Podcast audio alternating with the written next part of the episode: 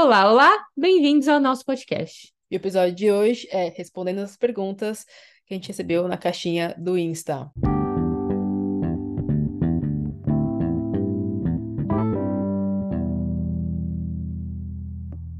E beleza, vamos começar aqui. É, é mais um comentário, eu acho. É, primeiro, obrigada, hein, galera? Vocês muito Sim. engajados no nosso podcast. Interagindo, dando feedback, muito bom. Muito obrigada.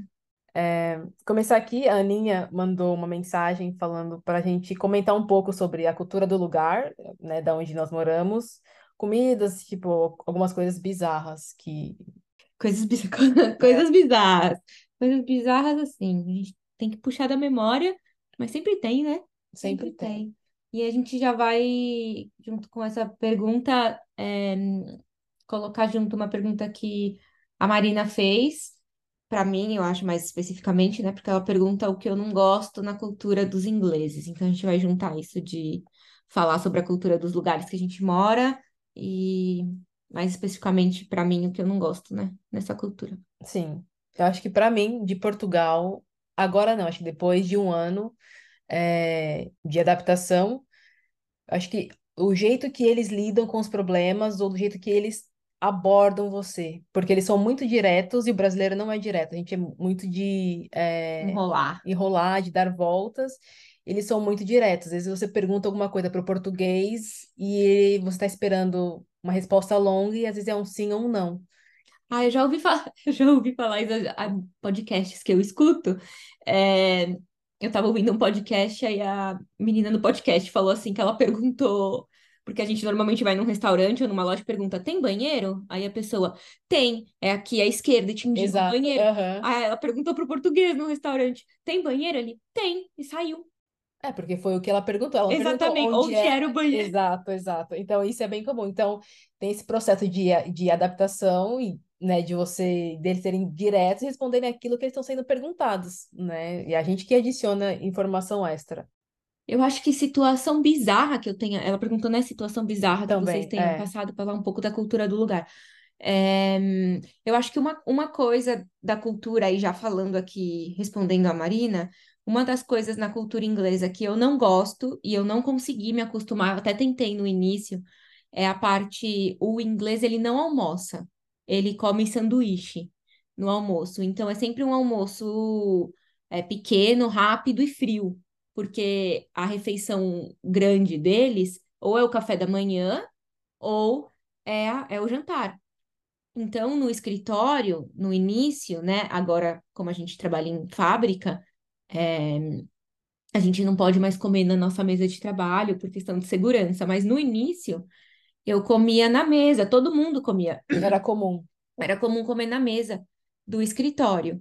Então eu tentava comer sempre uma coisa leve, fria e tudo mais. E tentava comer o tal do sanduíche. Mas eu não consigo, meu corpo não se adaptou, eu sentia muita fome depois, tipo, duas horas é, depois de comer, eu já estava com fome e eu não consegui me adaptar. Para mim, isso é bizarro. E eles acham bizarro o fato de eu comer comida. Comida. Eu, é, mais uns colegas franceses, suíços, a gente tem o hábito de comer comida, eles acham é, bizarro. Eu não gosto disso, não consegui me adaptar é, a essa parte da cultura da cultura deles, né? E situação bizarra que eu já tenha passado, não só foi bizarra, para mim foi desconfortável. É que in- os ingleses são muito apaixonados por futebol, assim como nós brasileiros, e tá tudo Sim. certo, né? E, e na cidade de Manchester, que é onde eu moro, existem dois times, é como o Palmeiras Corinthians. Então, o Manchester City e o Manchester United, e é uma cidade muito pequena. Então, imagina, não é tipo o Palmeiras que tá na Barra Funda e o Corinthians que tá Tá em Itaquera. que tá em Itaquera, que, tipo, não se veem, não se cruzam no centro da cidade ali. É, é uma cidade pequena, eles se cruzam muito. Então, em dia que tem clássico, a cidade vira um caos. Então, já aconteceu uma situação desconfortável comigo, de eu pegar transporte público e bem bizarro, eles todos bêbados e tudo mais. E eu não esperava isso do inglês, porque eles são sempre cordiais, polidos, ninguém nem fala com você no transporte público e tudo mais.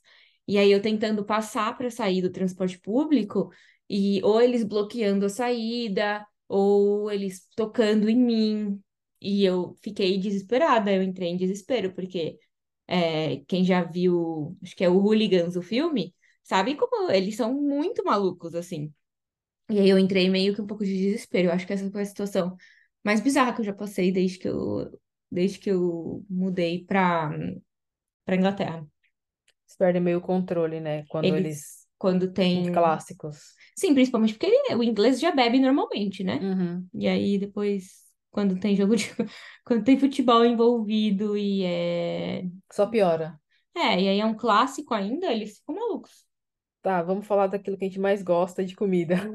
Aquilo que a gente mais gosta de comida. Não, não. É, de comida. é, Pode ser. O que você. Tem alguma comida de lá que você goste? E- Ou, ou no geral, tipo, não. O, o norte da Inglaterra é conhecido pelas tortas, né? Então, torta de carne, torta de tudo que você imaginar. Torta de batata, eles fazem. Então, as tortas eu gosto muito. E, e eu, assim, o- as pessoas falam que é muito sim, simples o fish and chips, né? Ai, nossa, mas fish and chips. Mas se você for num lugar Que é bem feito. tradicional de fish and chips, e você comer um bom fish and chips, é muito gostoso. Não é a melhor coisa do mundo, eu prefiro comer arroz feijão. Mas é, eu gosto de um bom fish and chips. Eu gosto, sim. O que que você gosta de Portugal? Ah, é, os ba- o bacalhau. Então, tem vários tipos, várias formas de ser feitos. E tem uma forma agora que eles falam que o português em si não reconhece, que é o bacalhau fresco, que eles acham isso tipo uma tendência, uma modinha muito ridícula. Alguns dos portugueses nem, nem reconhecem o que que é o bacalhau fresco, mas é bacalhau com natas, Ai, eu gosto é, desse, hein? bacalhau com broa, então é muito bom. É, enfim, os peixes, eu só não gosto muito que de sardinha, de sardinha assada, pra mim isso não rola. É E lógico, né? Elas temperam sua roupa no varal todo domingo. sim, tá chegando, inclusive, a, a- o verão e as festas que celebram, e aí mais sardinha vai ser consumida. E acho que uma coisa que eu não como lá e que é comum é a- os caracóis lá. Hum, Escargot, igual tem aqui na França. É, Que nojo.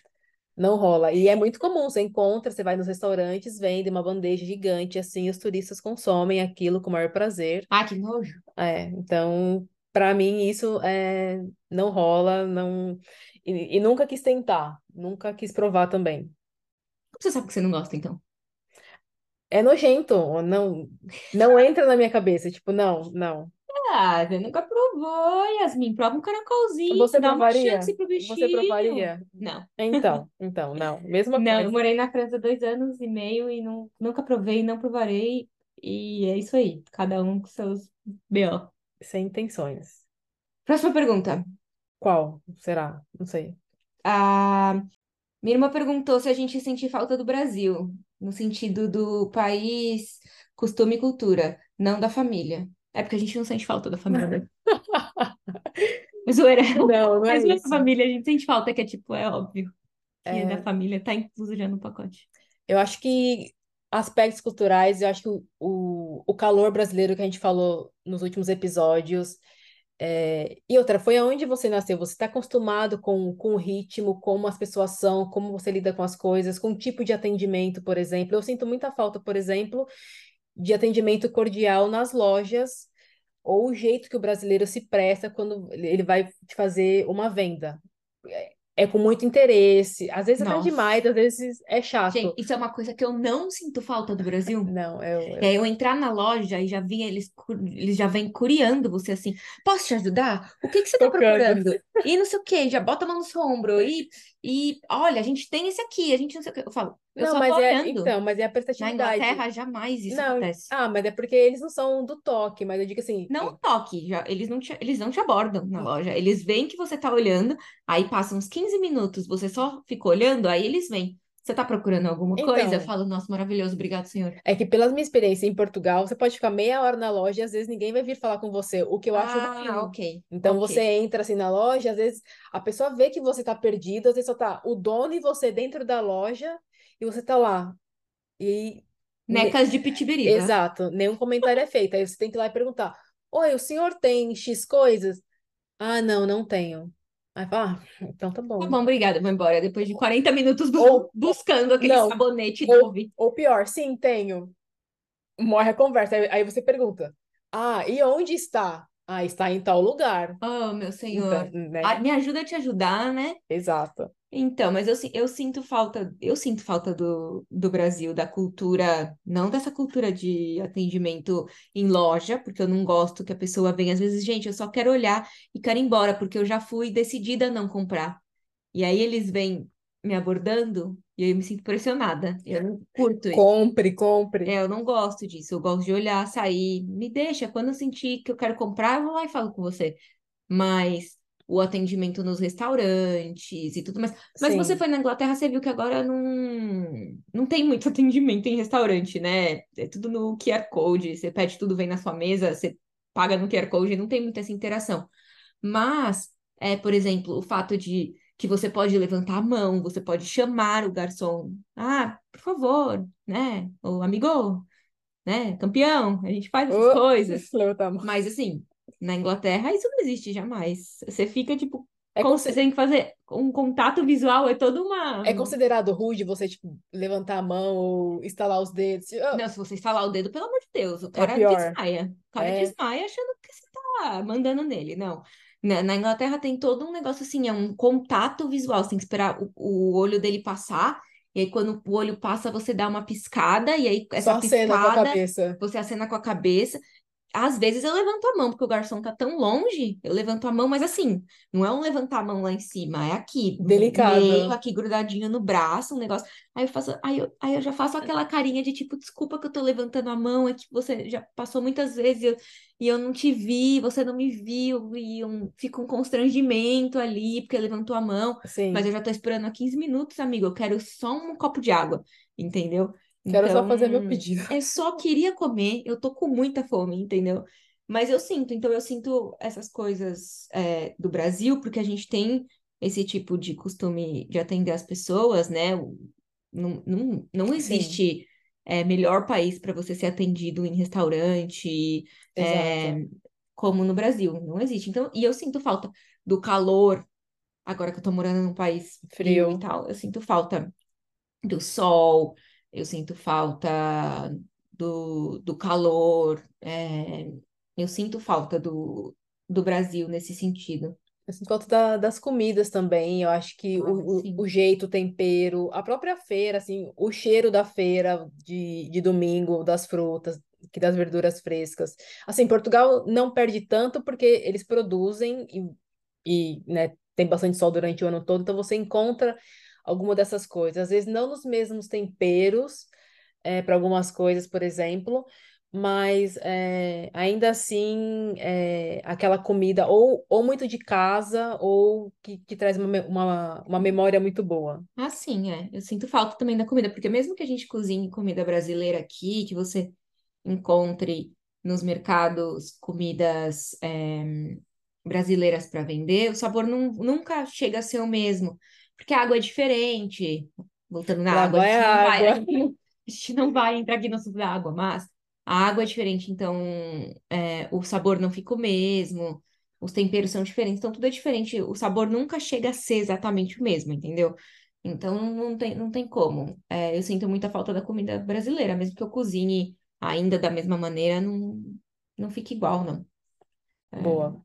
que mais? A minha irmã fez um monte de perguntas sobre, sobre o Brasil.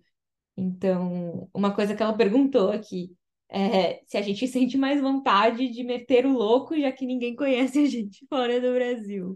Você mete o louco em Portugal, Yasmin? Não, nunca meti o louco, é, nem lá e nem na Irlanda, porque primeiro tem brasileiro em tudo que é lugar, É, não tem como, é, acho que pra meter o não, não dá, sempre vai aparecer um assim do ralo, mano, vai surgir assim da frente, Sim. Mas não, eu acho que talvez você aproveite a, a oportunidade, dependendo, eu acho que para tentar coisas diferentes, ou para ser mais aberto, é, conversar sobre outras coisas. Eu acho que nesse sentido, é, é. É, Eu nunca meti o louco também, não. Porque, tipo, a única vez que eu que eu tentei fazer uma coisa, não tentei fazer uma coisa, mas eu lembro que eu tava é, viajando para Los Angeles e eu tirar uma foto E aí, quando minha amiga foi bater a foto, eu, eu falei assim: é, falei, ah, só vou esperar esse cabra aqui sair pra foto, pra não estragar a foto. Aí ele virou pra mim e falou assim: você tem que tomar cuidado, viu? Porque as pessoas podem entender o que você tá falando. Eu falei, nossa, nunca mais, eu nunca mais eu fiz um comentário em português em lugar nenhum. Porque brasileiro é assim, né? Dá igual banana, né? Se nasce em qualquer lugar, sai da terra. Então, a gente tem exato. que tomar cuidado, não dá pra meter o louco. Fora que, gente, não é legal, né? É, eu, É eu acho legal. não, não é legal você usar do fato de que as pessoas não entendem sua língua, não conhecem sua cultura, tirar pra você pra tirar vantagem. vantagem, É. né? O fa- Por isso que o brasileiro é conhecido fora pelo famoso jeitinho brasileiro, porque faz essas coisas. Eu acho que tem um outro aspecto também, que é respeitar a cultura do outro ou do lugar que você está inserido, né? Você entender, por exemplo, das leis também, porque tem coisas que não são permitidas. É, tudo bem que às vezes nem os locais respeitam, mas você não é dali, é diferente, funciona de uma forma Exatamente. diferente. Exatamente. É aquela, aquela famosa frase que brasileiro fala, é, só quem pode falar mal de brasileiro é brasileiro, gringo não pode. É a mesma coisa. O gringo, ele vai pensar a mesma coisa. Eu posso fazer isso aqui. Você não pode porque É, você não é daqui. Então, sim, tipo assim, respeita. Você escolheu estar ali, respeita, faz tudo certinho, até porque ninguém tá querendo correr o risco de ser deportado. deportado, É. né? E outra coisa que minha irmã pergunta também em relação ao Brasil foi se a gente, to- se a gente toca música brasileira para os gringos, porque somos o puro suco da música boa, e que isso é inegável. Isso é verdade. É verdade. Concordo também. É, eu acho que só em festas específicas. Eu lembro de um Natal, meu primeiro Natal na Irlanda, e a gente tinha convidado é, algumas outras nacionalidades, dentre elas uma sul-coreana. E aí a gente colocou umas músicas lá, é, axé, samba, funk, e ela ficou alucinada. É, é, eu acho que o som era novidade para ela, o ritmo era muito novidade, e o, o jeito brasileiro tocou uma música, um axé lá dos anos 90, a galera começa a dançar, coreografia, eles vão à loucura. Meu Deus, como assim todo mundo sabe? Nem se conhece, sabe a mesma dança? Assim, é. Fomos feitos para isso. Exato. É, eu também. Em, em ocasiões especiais, até porque eu não sou uma super consumidora, vou ser sincera, eu não sou uma super consumidora de música brasileira, é, de festa, assim. Eu ouço mais MPB, essas coisas, quando o assunto é música brasileira, rock e tudo mais. Mas quando junta bastante gente, por exemplo, eu tenho umas amigas no trabalho que elas é, conhecem uns axés muito antigos. Eu fiquei chocada quando elas me mostraram. Sério? Eu falei assim, gente, como- tipo, axé Bahia? Que, que isso? Isso aí tocava quando eu tinha nove anos no Mulheres. Sexta-feira que tinha O mulher no programa? programa, elas Aham. ensinavam a dançar axé, então, os negócios assim. Aí, então conhece essas músicas assim, é, e aí a gente toca pra dar risada, é, e tudo mais. Aí é- a gente toca música, música brasileira, mas não corriqueiramente, assim, ah, escuta essa música aqui e tal. Não. Já toquei mais. Eu acho que quando tava no México toca- tocava muito mais música brasileira, porque eles gostam música muito, toca no rádio. Então, eu tocava mais lá quando eu morava no México. A, minha chefe, ela, ela morou no Brasil. ah, a minha chefe do México, né? Ela morou no Brasil por alguns meses, então ela conhecia muito. Então ela sempre me pedia dicas para estar renovando a playlist dela de Boa. música brasileira. E aí eu, eu mostrava dos ritmos que ela gostava de escutar. Mas hoje não, não muito mais, assim, só em ocasiões mais especiais, festa.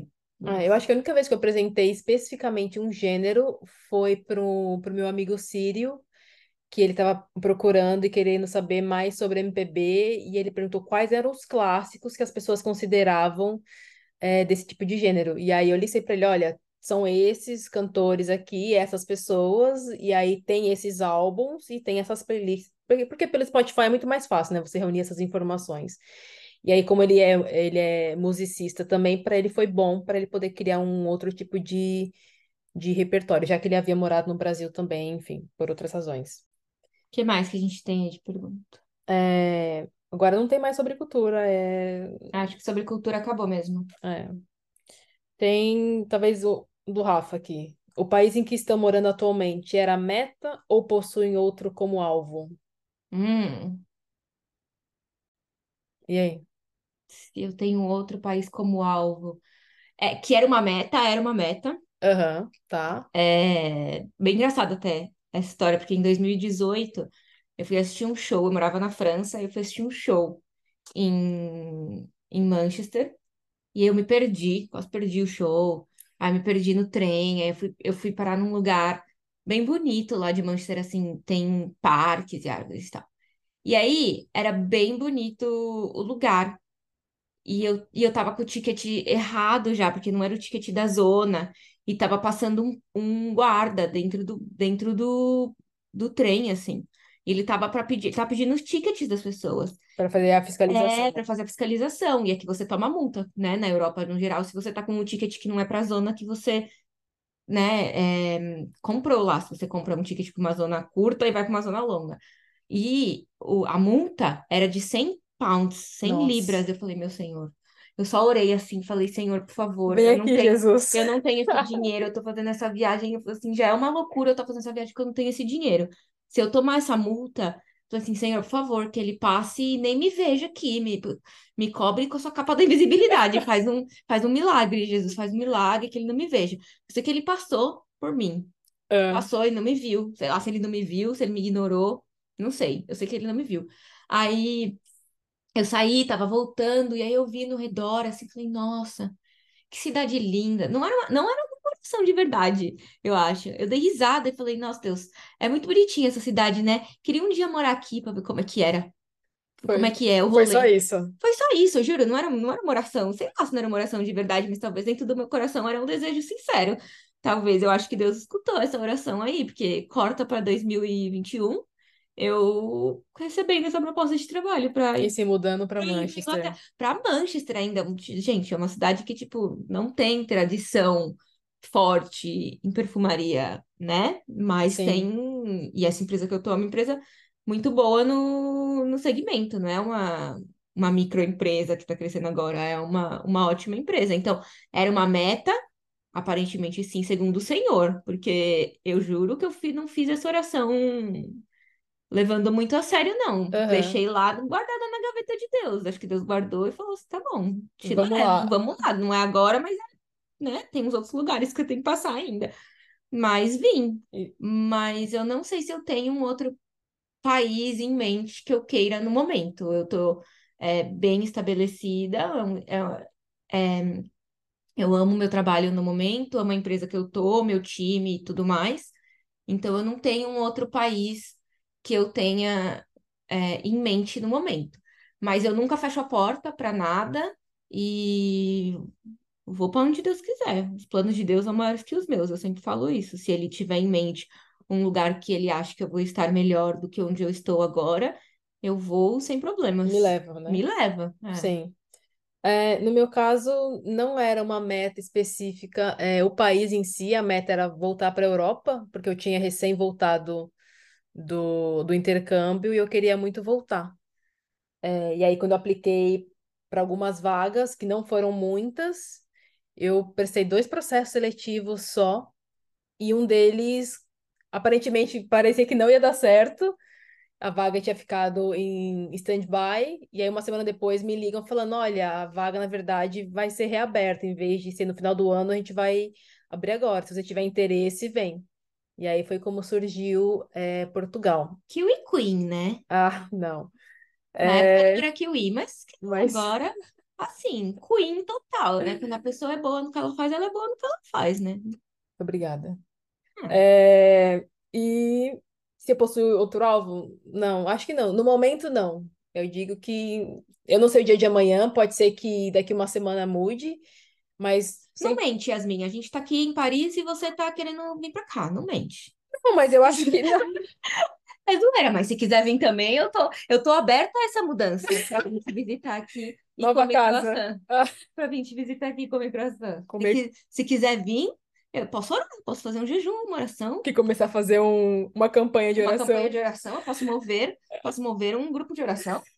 Ah, pois é, mas eu acho que todo país que eu visito e, e eu gosto muito, sempre tem aquilo. É que quando você visita como turista, você tem uma impressão, uma É. sensação, e você fala, nossa, talvez eu me veja morando aqui. Mas aí, se você fica, tipo, três semanas e fala, hum, acho que eu já não me vejo morando aqui por conta disso, disso, É, aquilo Paris outro. no verão tem rato, viu? Então, é... A gente pode cancelar? esse grupo de oração? Sim, talvez. Então tá bom. Não, mas aí, cancelado. aí mora em outra cidade, vai pro sul, se for o caso. Ai, sou da França, maravilhoso. Boa. Próximo. Próxima pergunta. Vamos falar sobre. é, Já que a gente falou um pouco sobre trabalho, essas coisas de país ou não, é, o Diego perguntou: como funciona a questão de conseguir trabalho? É fácil? É difícil? Maiores dificuldades? É, Posso começar? Pode. Eu vou falar primeiro da experiência como intercambista. Eu fui é, sem, sem uma língua, então eu fui para aprender inglês. E para você conseguir trabalho é um pouco mais difícil, porque você, você precisa se comunicar, você precisa entregar os seus currículos e a pessoa pode te ligar, pode te mandar um SMS ou pode começar a falar com você ali na hora. Então, isso depende de quanto você desenrola no, no idioma. Mas para mim foi difícil porque E isso para que tipo de trabalho você estava aplicando Ah, tá, também, então, né? é. Não é, não É, é... é, deixar claro que não era trabalho na minha área. Então, quando eu fui como intercambista, eu estava aplicando para trabalhos como é, de limpeza, para trabalhar em loja, é, vendedor, em supermercado, lo- é, em- empregos que desse tipo, que é normalmente o tipo de emprego que te permite trabalhar poucas horas, que é o que o visto me permitia na época, sei lá, 20 horas por semana, algo assim. Então, cada país tem sua, sua É, regra. são trabalhos não qualificados, assim, deixando claro que a gente não está tirando o mérito do trabalho, mas por questões de visto, questões imigratórias, estes trabalhos são classificados como trabalhos não qualificados, porque normalmente quando você entra na lista de vistos é, É. dos países, eles vão ter uma lista lá de que eles chamam de skilled worker visas, que são trabalhos é, Altamente qualificados. trabalhos altamente qualificados,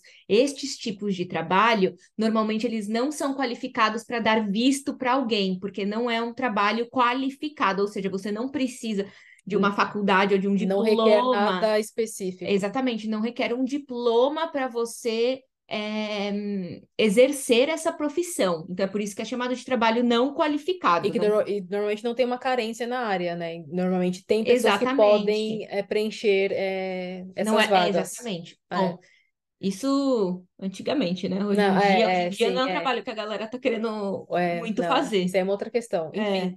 E aí foi isso. Então, para mim foi difícil no início, até aprender o idioma. Eu apliquei para várias vagas, não conseguia no, no início por não me comunicar muito bem, mas eu tinha colegas que falavam um pouco menos de inglês e tinha conseguido trabalho em limpeza, por exemplo, que não exigia que eles falassem. Mas eu acho que vai muito daquilo que você está procurando. Então, entre o, o meio termo, aprender o idioma ou se sustentar, então aquilo que é prioritário para você.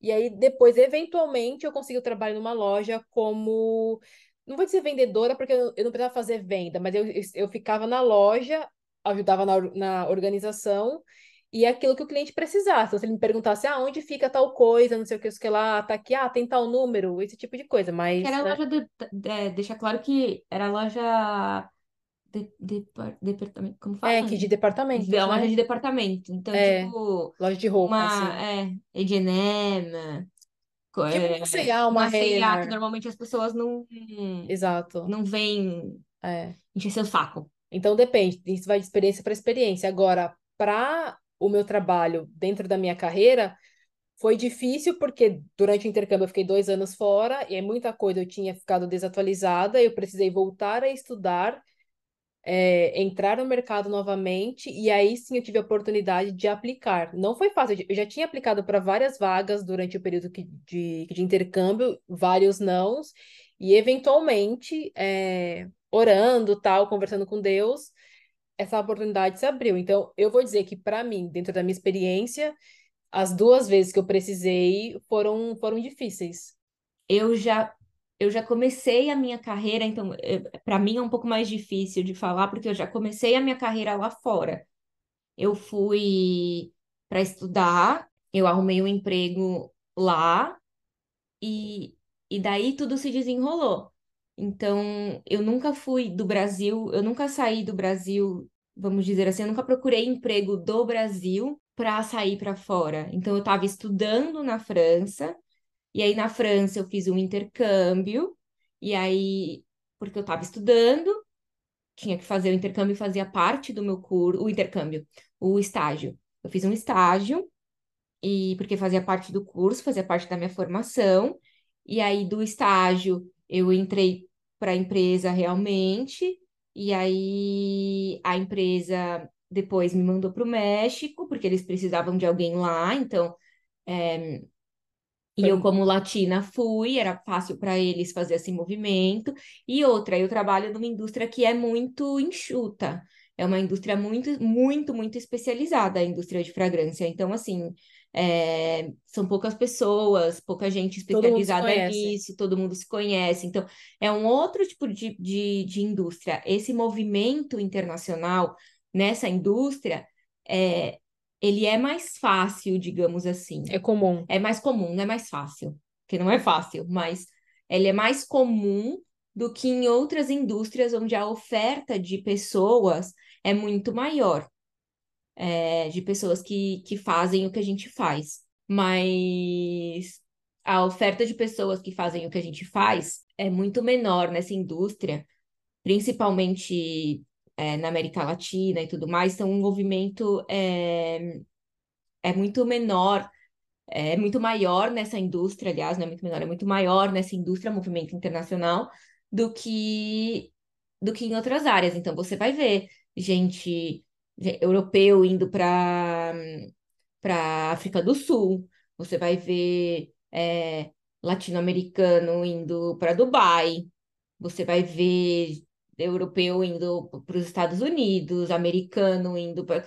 Então, tem esse movimento por conta do tipo de indústria que eu trabalho. Então, para mim, aconteceu dessa forma. Mas existem outras formas que a gente conhece de, de ir para fora, né? Eu acho que a área de TI é uma das que também movimentam bastante, né? Sim, Esse movimento sim. internacional acontece bastante na área, na área de TI. Mas acho que depende muito do que você quer. Existem muitas maneiras de você conseguir é, mudar, né? De conseguir emprego. Você pode fazer um movimento dentro da sua empresa, então você está numa empresa que ela é multinacional Sim. e você galga essa vaga, né, internacional. E aí precisa de muitas coisas, você precisa de conhecimento, você precisa de formação, porque eles Idioma. movem idioma, É. é, e, e é necessário.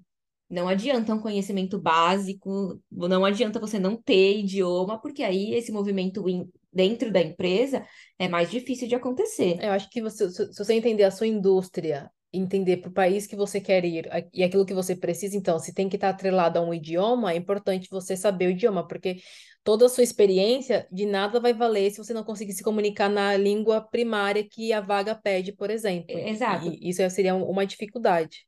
Para emprego é muito importante. Não adianta você querer arrumar um emprego na Alemanha se você não fala alemão.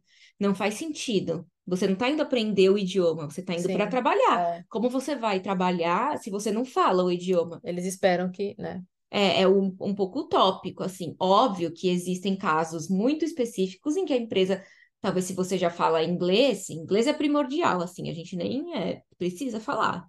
É, você tem que saber se você quer morar fora, você precisa, a não ser que você vá trabalhar na América Latina e a gente. É espanhol. Aí é espanhol, você tem que falar espanhol.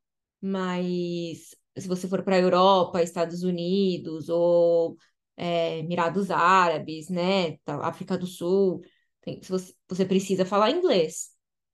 É o mínimo.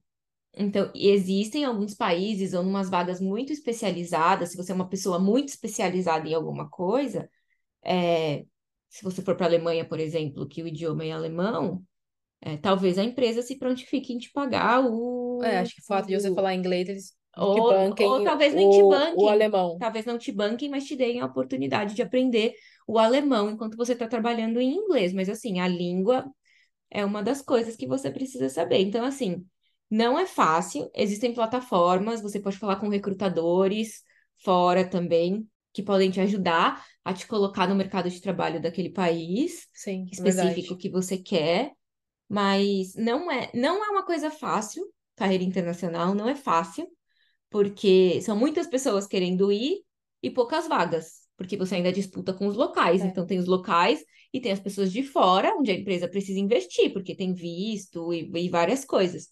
mas não é impossível. Sim, eu acho que uma dica que pode dar é usar o LinkedIn para saber quais são os requisitos para essas vagas de fora e ver se aquilo que você já tem, tipo, se reflete nesses requisitos, se não, o que você precisa aprender, o que você precisa correr atrás, e também é, entender se aquela empresa ela financia visto, se ela vai fazer o seu sponsor. Se sim, ótimo, é uma ótima oportunidade, ou então você listar pelo menos, ó, dentro desse país tem essas empresas e eu sei que elas, aí ah, como eu vejo isso? Google, ou, é. né, porque às vezes tem na própria descrição das vagas falando se eles dão é, o visto. o visto ou não. Então, é, é uma forma de você de descobrir. Exato. E alguns países você pode fazer o self-sponsor, que, eles, que eles falam, né? Você pode você mesmo pagar o visto se a, se a empresa te, se interessar por você. Então, eles te dão aquela carta, né? O, não é a carta, na verdade é o contrato, a oferta de emprego, e você vai atrás do seu visto. Você paga tudo e, e vai, entendeu? Mas existem países é, que, que isso não, não, não acontece, que é o caso dos Estados Unidos, por exemplo. Por, por lei, se é um visto de trabalho, a empresa é obrigada a pagar todo o processo, por lei. No caso da Alemanha, por exemplo, é, até onde eu sei, posso estar enganada, mas tenho quase certeza que na Alemanha eles podem te dar todos os papéis e você pode entrar com o processo do seu visto e pagar o seu visto. Entendeu? Mas a empresa, eu não sei se a empresa precisa ter um, um uma autorização, provavelmente. Não é toda empresa que pode dar é, é visto. É, eu acho que, que no meu caso, é, a empresa tinha, tem parceria com algum órgão assim do governo ou ligado ao, ao, governo. Eles me deram as documentações que eu precisava, eu fiz o preenchimento, eu fiz o envio e eu fiz o pagamento. Então foi tudo que por, por minha conta é, o visto. E aí quando saiu, saiu e. É. No, meu, no meu caso, é, a empresa fez todo o meu visto via via advogado de imigração, o que facilitou muito a minha vida, porém, eu poderia ter feito sozinha, porque a Inglaterra permite você fazer, eu poderia ter pago to, to, todo, todo o processo de visto também, porém, a única diferença é que na Inglaterra a empresa precisa de uma autorização do governo para trazer estrangeiros. E essa autorização custa um dinheiro. Então, eles precisam pagar para o governo para eles terem essa autorização de ter estrangeiros trabalhando para eles. Então, não é qualquer empresa que pode dar. É então, mesmo que, que, você possa pagar seu visto, se a empresa não tiver essa autorização, você não pode ir. Que eu acho que, no geral, os países precisam provar para o governo local de que eles não acharam aquele profissional qualificado dentro do país, então há a necessidade de trazer alguém de, de fora. Trazer, de trazer alguém de fora, exatamente. É, e isso custa dinheiro, porque é o investimento da empresa que a empresa está tá fazendo é, na própria empresa. E outra coisa, eles precisam, às vezes, provar que eles têm um número mínimo de nacionais já trabalhando para eles, porque às vezes é. Vamos supor, eles têm, vai, não sei. É, eu acho que deve, eu já ouvi muitas histórias que isso acontece muito no Brasil. Às vezes abre um restaurante brasileiro e eles querem só brasileiro trabalhando, por exemplo ou vai dar visto só para brasileiro. Entendi. Isso não pode acontecer, porque existe uma lei nos Estados Unidos que você precisa de um mínimo de americanos trabalhando para você poder começar a dar visto para para outras nacionalidades, para você poder ser um sponsor de um visto, entendeu? Então, você precisa ter nacionais do, do, do país trabalhando para você no seu, no seu negócio. Entendeu? Não sei se isso é real para todos os, os, países, não, não, não tenho essa pesquisa, mas, mas eu acredito que sim, porque isso gera emprego local, entendeu? Então é, é um pouco complicado, mas, mas dá. Se você quer, dá. Boa. Próxima pergunta. Acho que talvez pode emendar com uma Daninha que a gente comentou no, no episódio anterior sobre, é, sobre ter suporte né, de, de pessoas, sobre ter apoio. E a gente falou um pouco sobre, é, sobre solidão. É, quando você mora ou quando você imigra sozinho, né? E aí a pergunta dela foi como que a gente superou isso? Como você supera esse processo de, de solidão? Nossa, Difícil. é difícil. Eu acho que, honestamente, para mim, pelo menos, eu acho que a gente nunca supera 100%. Sim, concordo. É, vão ter, vão ter altos e baixos, vão ter momentos que você tá mais sozinho, se sentindo mais sozinho, e momentos que você não está se sentindo mais sozinho. É, eu acho que é importante você buscar é, construir uma rede de apoio, tentar não estar sozinho, conhecer pessoas. É, para mim foi muito importante encontrar uma igreja, é, começar a fazer amigos de alguma forma, no trabalho.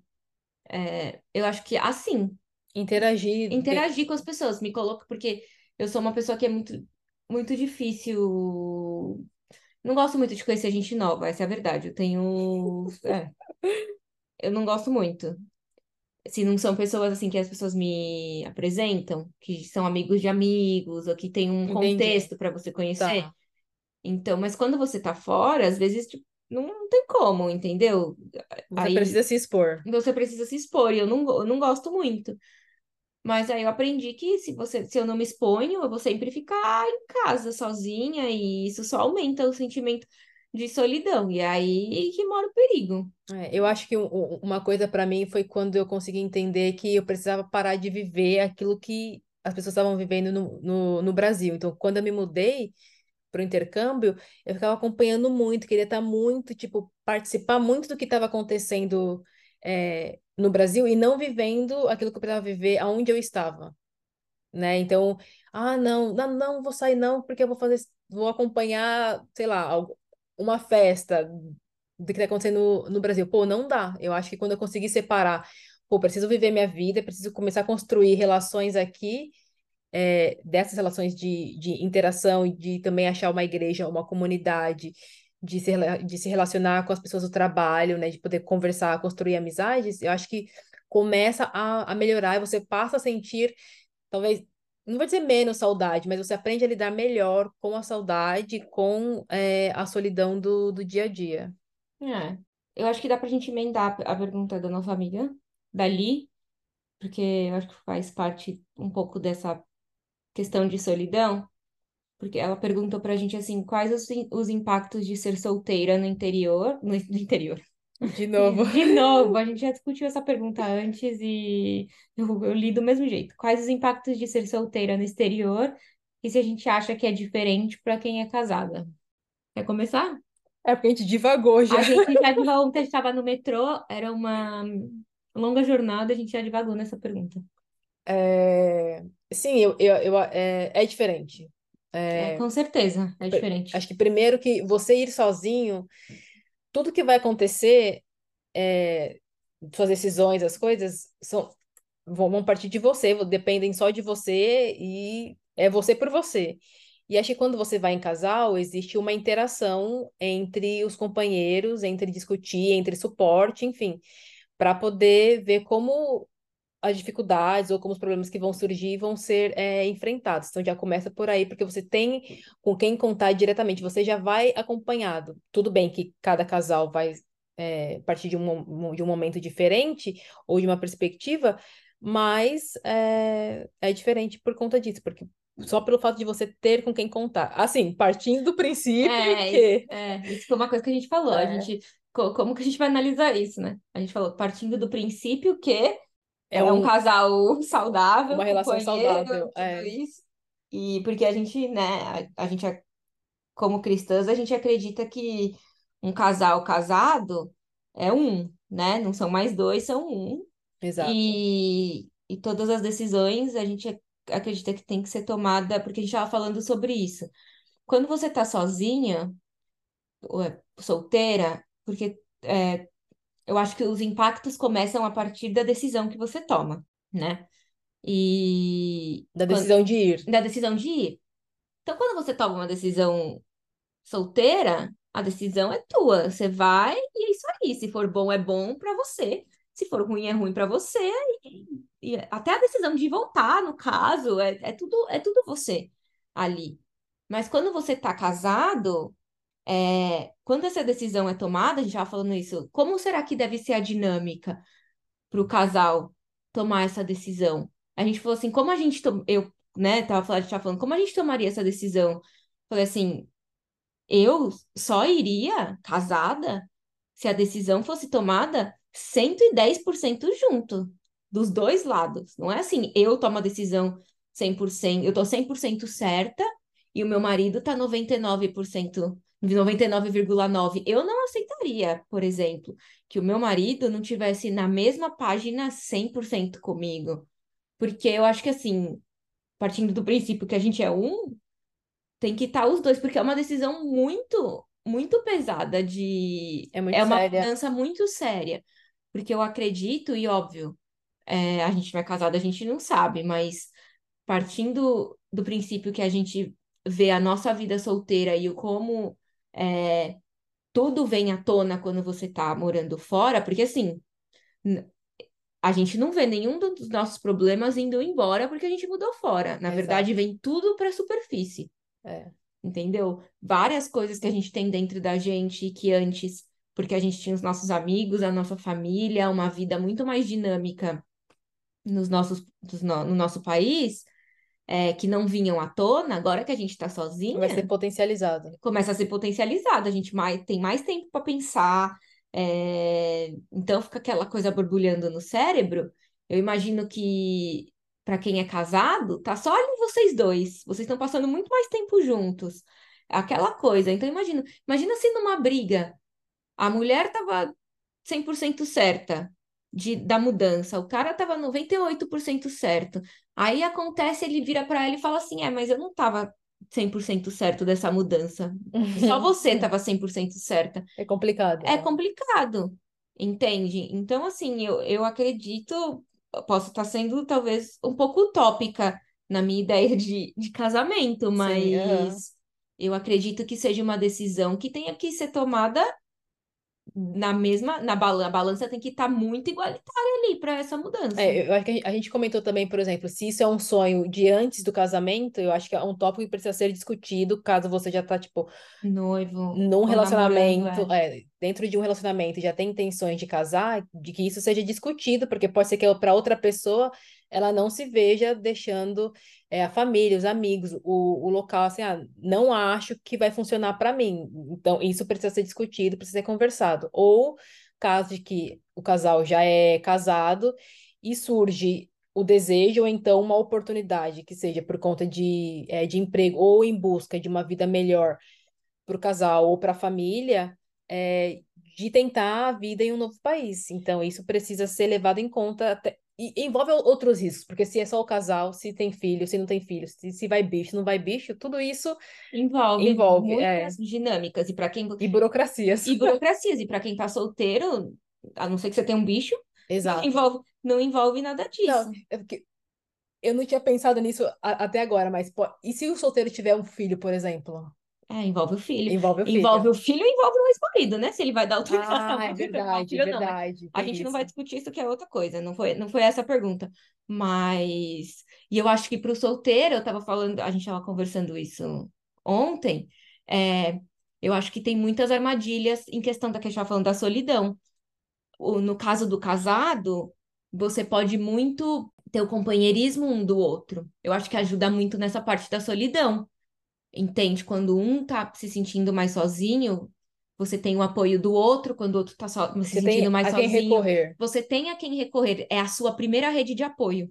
Exato. Quando você tá solteiro, você não tem essa primeira rede de Porque apoio. você ainda está construindo, Você- porque, né? Exato. E, e ó, é aí que mora o perigo. Você não pode se deixar engolir por isso. É Aquele negócio, você pega em Deus e vai, porque, ó, Porque você fica muito vulnerável quando você se muda, porque assim, é uma explosão de sentimentos, tem muito, você você tá muito feliz pelo que está acontecendo, é muita coisa nova, mas é um processo de adaptação, é um novo país, novos amigos, enfim, é, e isso é, gera, como, como a gente falou, é potencializado todos os sentimentos. São nos momentos que você tá triste, você tá muito triste, você tá muito deprimido, né? É. E você vê é, muitos dos seus amigos casando, lá no, no, no, no Brasil, por exemplo, eu vejo muitos dos meus amigos casando, é, começando a construir a família deles, tendo filho, e às vezes não vou, não vou aqui ser hipócrita e mentir de falar assim, nossa, mas será que porque eu escolhi a minha carreira e, e ter essa vida. É que eu escolhi ter uma vida solteira, não é isso, mas. né? Não, não foi isso. Mas eu acho que por conta das decisões que eu tomei, é, ficou muito mais difícil. A minha, a minha vida sentimental ela foi colocada né, um pouco mais de lado do que do que a minha vida profissional. profissional. Uhum. Então eu fico, às vezes, eu fico pensando, eu falo, nossa, será que eu estou negligenciando? Nossa, será que eu estou ficando para trás? Nossa, olha, meus amigos. E aí a gente entra, às vezes, num looping mental que, tipo. Mas porque existe uma, uma cobrança, né? Uma, uma pressão, assim, às vezes. É, uma por... pressão da sociedade também. Tá ficando com. Tá, já tá fazendo 30 anos e tá aí, minha filha. Meu Deus, tá minha perdendo. Minha avó mesmo. Tá perdendo a hora. A minha avó, uma vez me ligou e falou assim: com 30 já tá na hora de pensar em casar. E aí, assim, é uma brincadeira, mas você começa aí você começa a pensar, e aí, e aí você começa a se cobrar, e aí se você não tá, sei lá, muito apegado a Deus e muito convicto, convicto de... que aquilo, de que isso não te de, define, de que isso não me define, de que eu tenho que ser dependente de Deus, de que eu tenho que ser, é, de que aquilo que tem que me preencher é Deus, não é o meu, não é o meu status é, de solteira ou casado e tudo mais, você começa a tentar resolver aquilo com as suas próprias mãos. Você quer começar a olhar todas as possibilidades em todos os lugares, e não é dessa forma. E como você está vulnerável, você pode acabar caindo em, em muitas armadilhas por aí, porque você tá sozinha. Você tá sozinha, você não tem sua rede de apoio, você não tem seus amigos, você não tem ah, muitas vezes quem te aconselhe, é... e às vezes dentro do seu orgulho ali você não busca aconselhamento, você não busca falar com seus amigos, você não busca falar com aquelas pessoas mais próximas e, e, e tudo mais. E, e aí, então assim, eu acho que para o solteiro é, é a parte mais difícil que eu vejo, para mim, pelo menos, é, é essa. Você não tem aquela primeira rede de apoio, que para quem é casado é ser seu marido. Sim. Se, se não tem ninguém ao seu redor, pelo menos você tem essa pessoa. Exato. Entende? Eu vejo, eu vejo meus primos que, que são casados e, e eles moram aqui próximos de mim.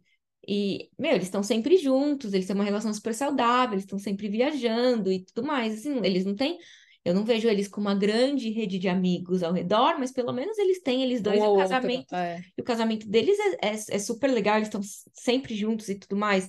E então eles são a rede de apoio um do outro quando tudo, eu imagino, quando tudo ao redor esteja desmoronando, pelo menos eles estão tudo, eles estão ali um do lado do outro. Sim. E se tudo ao meu redor estiver desmoronando, quem tá comigo? É, eu acho que uma das coisas que eu fiz nas duas vezes antes de me mudar, tanto para Irlanda quanto para Portugal, foi antes de me mudar, procurar opções de igreja. Eu fiz uma pesquisa para poder entender é, quais eram as possíveis igrejas que eu poderia ir ou que, por, que porventura eu é, me identificaria. E eu fui, eu assisti alguns cultos online, por exemplo.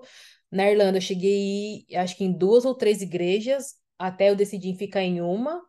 E no final das contas, eles tinham uns, uns projetos sociais, eles tinham é, uma irlandesa que era casada com um brasileiro, então ela falava português, e, e ela abraçou demais os, os intercambistas que frequentavam ali é, aquela comunidade. Em Portugal foi a mesma coisa, achar uma comunidade em que eu me identificasse, mas beleza, é você acha, mas até você construir elos ali e, e amizades leva-se tempo, né? Então você vai construindo isso gradativamente que com, que com as pessoas, né? Não é, não é instantâneo, mas já é um passo. Você fala, bom, partindo de que a galera é cristã, se eu precisar de qualquer coisa muito urgente, eu é. posso contar com a igreja, eu posso contar com a liderança é, da igreja que para me ajudar, sei lá, no início, por exemplo. É. é. eu fiz a mesma coisa. Procurei igreja quando vim para Inglaterra. Aí fui na igreja, não gostei, mudei e enfim. E, e agora tô numa igreja que eu gosto mais, a galera é mais legal, é mais aberta no sentido de acolher, né? Eles são mais acolhedores, não é mais aberta, mas mais acolhedores e tal.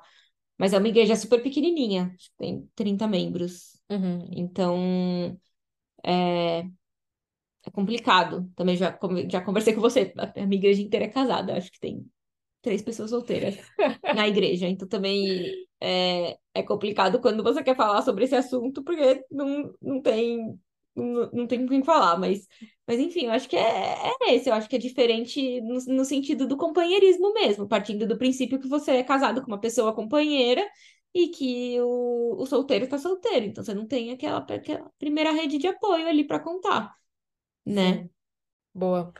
Acho que pode emendar meio que o finalzinho da pergunta da. É, não sei se foi exatamente da pergunta da Aninha, mas a gente está falando sobre desistir também, né? Se nesse processo todo é, você desiste, por que que muitas vezes desistir é visto como uma coisa negativa? Ah, eu acho que porque as pessoas colocam o estigma de que você tem que ficar dando é, murro em ponta de faca, entendeu? E esse estigma da palavra desistir de que você Fracassou, não, fracassou, falhou. falhou, não é isso. Fazendo um, um paralelo com esse negócio de casado e solteiro, a moça que fazia minha sobrancelha na Inglaterra, ela, ela tudo bem que aí foi, né, por outras, né, circunstâncias que eu tava falando que o, a decisão, que eu acredito que a decisão tem que ser 100% dos dois lados. Ela foi, o marido dela arrumou um emprego, e ela foi, e assim, ela não estava tão certa de que ela queria morar na Inglaterra. E ele estava 100% certo. Ela falou que ela queria voltar para o Brasil e ele não quis. E ela falou: não aguento mais morar aqui. E isso acabou sendo um ponto de ruptura no casamento deles. Ela chegou no limite dela. Ela chegou no limite dela. E ele resolveu Ficar. não, e ele resolveu ficar, ele resolveu não acompanhá-la. Então, assim, quando ele quis ir, ela acompanhou ele. Quando ela quis voltar, ele não acompanhou ela. Só que para ela já estava no, ela estava no limite dela, porque ele foi com a profissão dele, não sei o quê e tal, e ela foi acompanhando ele. Entende? Apesar dela trabalhar nas, nas coisinhas dela ali e tudo mais, mas não era não era o que ela queria para ela. É, é que vão trazer questões, por exemplo, nessa área profissional, por exemplo, se um dos companheiros vão já com algo certo e o outro não, é, é mais uma questão que pode trazer frustração dentro do casamento, que precisa ser discutida, precisa ser alinhado, porque vai ser sensível, qu- quanto mais tempo isso demorar, mais sensível vai ser. É, e a desistência para ela não, não foi não foi, claro que foi frustrante pelo final do casamento, mas para ela o desistir foi eu não aguento mais. Para É. mim não faz mais sentido isso, eu preciso voltar para minha família, eu preciso voltar para o meu país, eu preciso voltar. Então ela não encarou aquilo como ela tá- já estava dando um murro em ponta de faca, entende? A mesma coisa para as pessoas que vão fazer intercâmbio de idioma e não aguenta o clima, não, não aguenta a saudade dos pais, não Sim. aguenta a saudade dos animais de estimação, não aguenta, né? Enfim, En- Enfim, então eu acho que o tentar é válido, mas se você viu que aquilo não tá dando certo, você você vai ficar insistindo naquilo que, que, é, eu acho que que não precisa, tá é, fazendo sentido, que não tá dando certo. acho que precisa analisar até que ponto vale a pena persistir, né?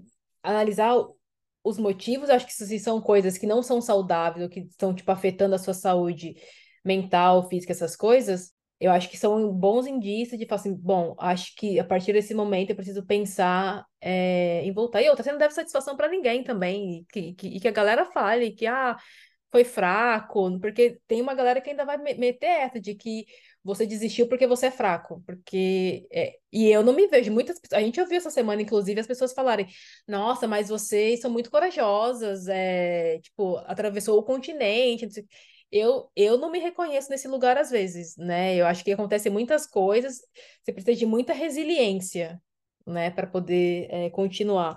Mas falar que o, o- a pessoa que desistiu foi porque foi fraco, para mim não, Não. cabe. É, Não, não existe isso.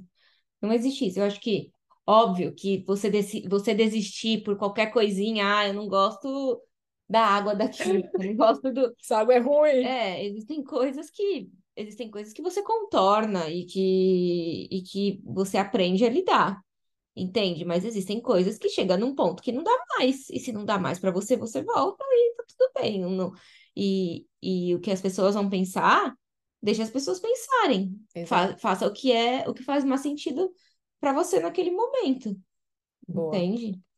Tem mais? Temos mais? Não. Eu tenho uma. Eu tenho uma pergunta. Não é mais uma pergunta, é um, uma constatação. Minha vizinha do México, a Mayra, ela falou assim: qual a melhor vizinha brasileira que você já teve?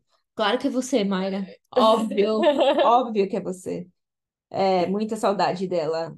Aliás, é, é realmente, ela foi a melhor vizinha que eu já teve, não só, não só no México, ela foi a melhor vizinha que eu já teve, não só a vizinha bra- brasileira, aliás, ela foi a melhor vizinha que eu já teve, já tive ever.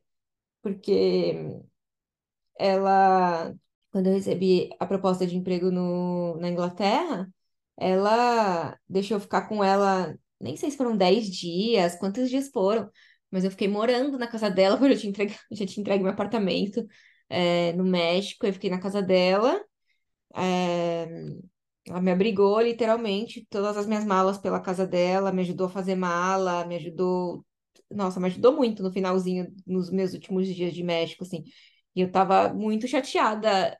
é, eu tava feliz que eu tava mudando, óbvio, eu queria, né, já tava buscando essa mudança, mas eu fiquei chateada porque eu tinha acabado de fazer essa amizade faziam alguns meses, e a gente ficou muito próxima, e a gente sempre jantava uma na casa da outra, fazia tudo junto e tal. E eu fiquei chateada porque eu ia perder essa amizade. E, bom, no final ela tava grávida, voltou, voltou pro Brasil, né? Mas você tá me ouvindo? É... Pra ter o Tintim perto da rede de apoio dela, foi maravilhoso pra ela. Então deu tudo certo, porque senão eu ia acabar ficando sem minha amiga lá. Então, Sem a sua melhor vizinha sem a minha brasileira. melhor vizinha brasileira. Então, mas eu sinto muita falta dela também. Sim, essas Acabou? pessoas. Não, aqui acho que para poder fechar, é, o Diego perguntou, né? Uma dica para quem está começando a planejar ir para outro país. Eu acho que essa é a pergunta de Me contrata. Me contrata que, ó, consultora. consultora zoeira. Não, eu acho que você tem que partir do princípio de, acho que você tem que escolher quais países você tem interesse de ir.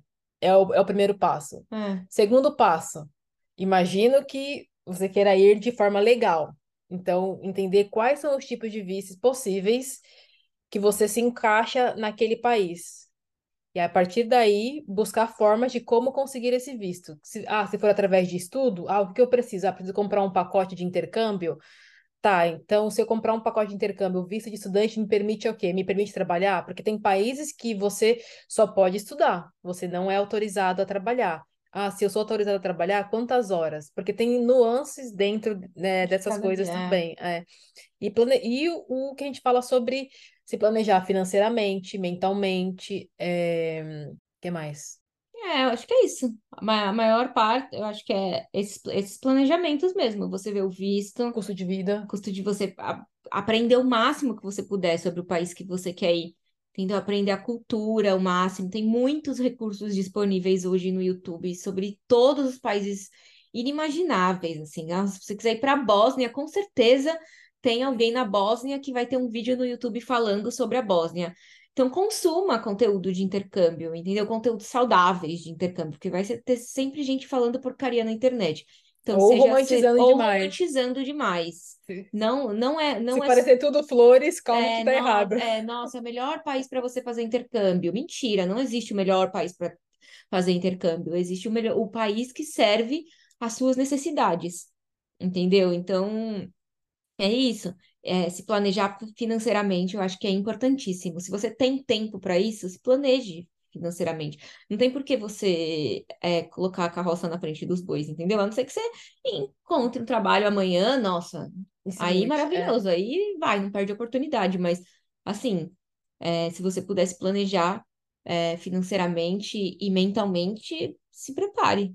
É a melhor coisa. E veja as suas condições, se você vai migrar com família, sem família, é, Com bicho, com sem bicho. sem bicho. Se você for migrar com bicho, Aí, é, é, pesquise as leis de zoonose do país, quais documentos você quais documentos precisa. você precisa, vacina, tudo isso.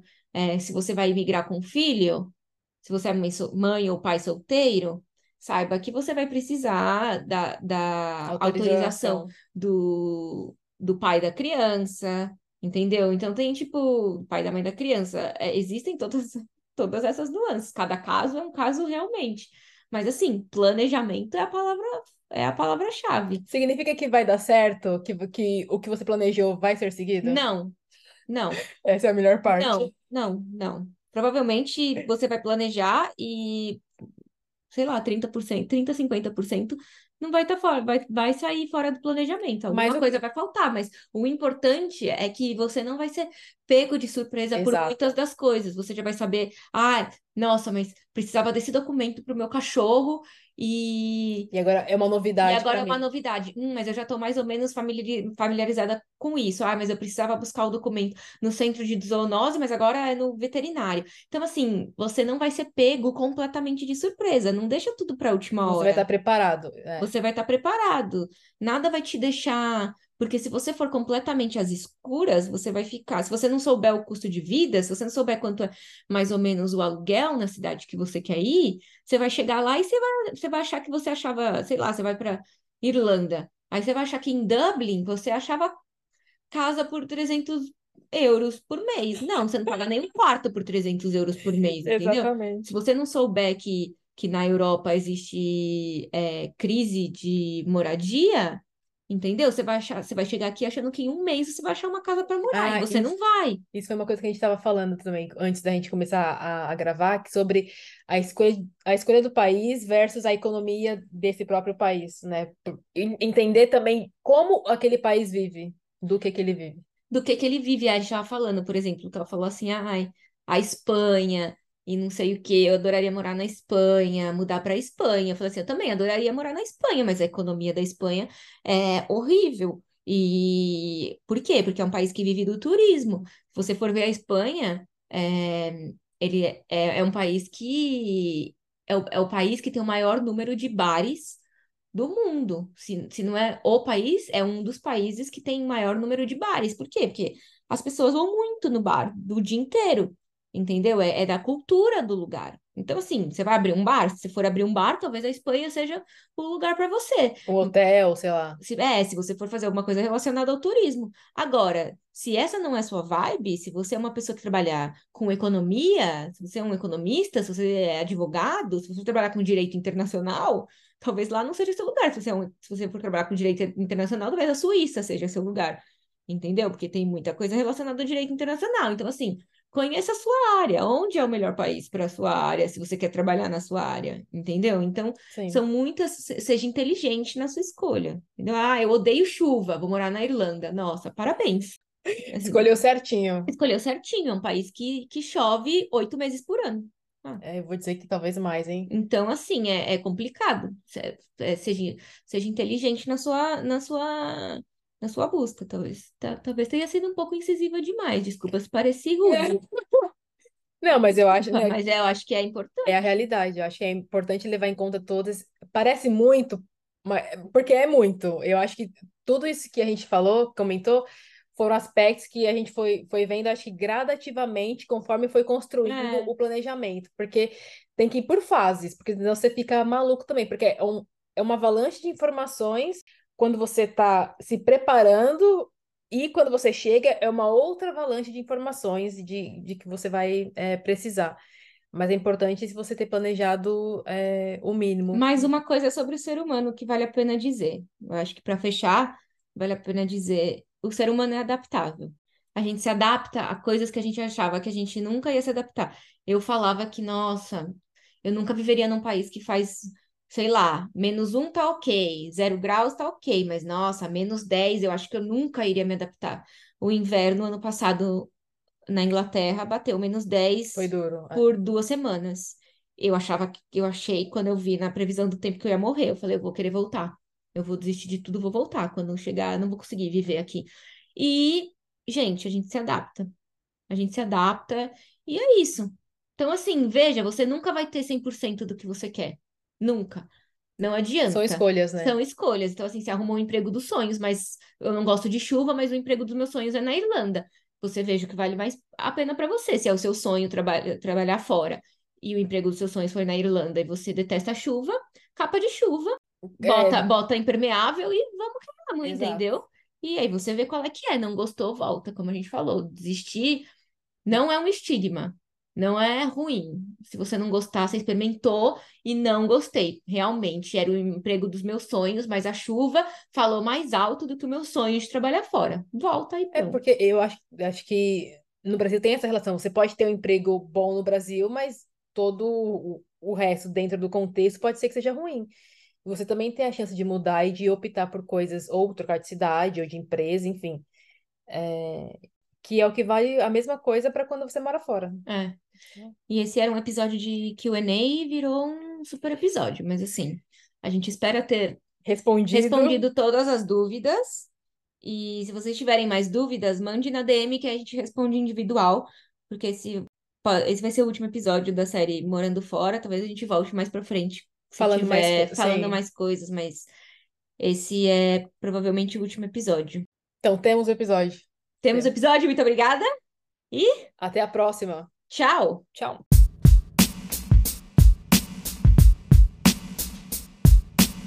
Ah, esse pode ser o bloopers no final, Pode ser, pode ser. A gente coloca lá. depois da musiquinha. Ready? Tá, tá preparada para gravar esse. para regravar a introdução? Não, espero que agora dê certo, mano. 30 Deu um pouquinho, deu um pouquinho errado, mas tudo bem. Então tá bom. Pode? Pode. Então.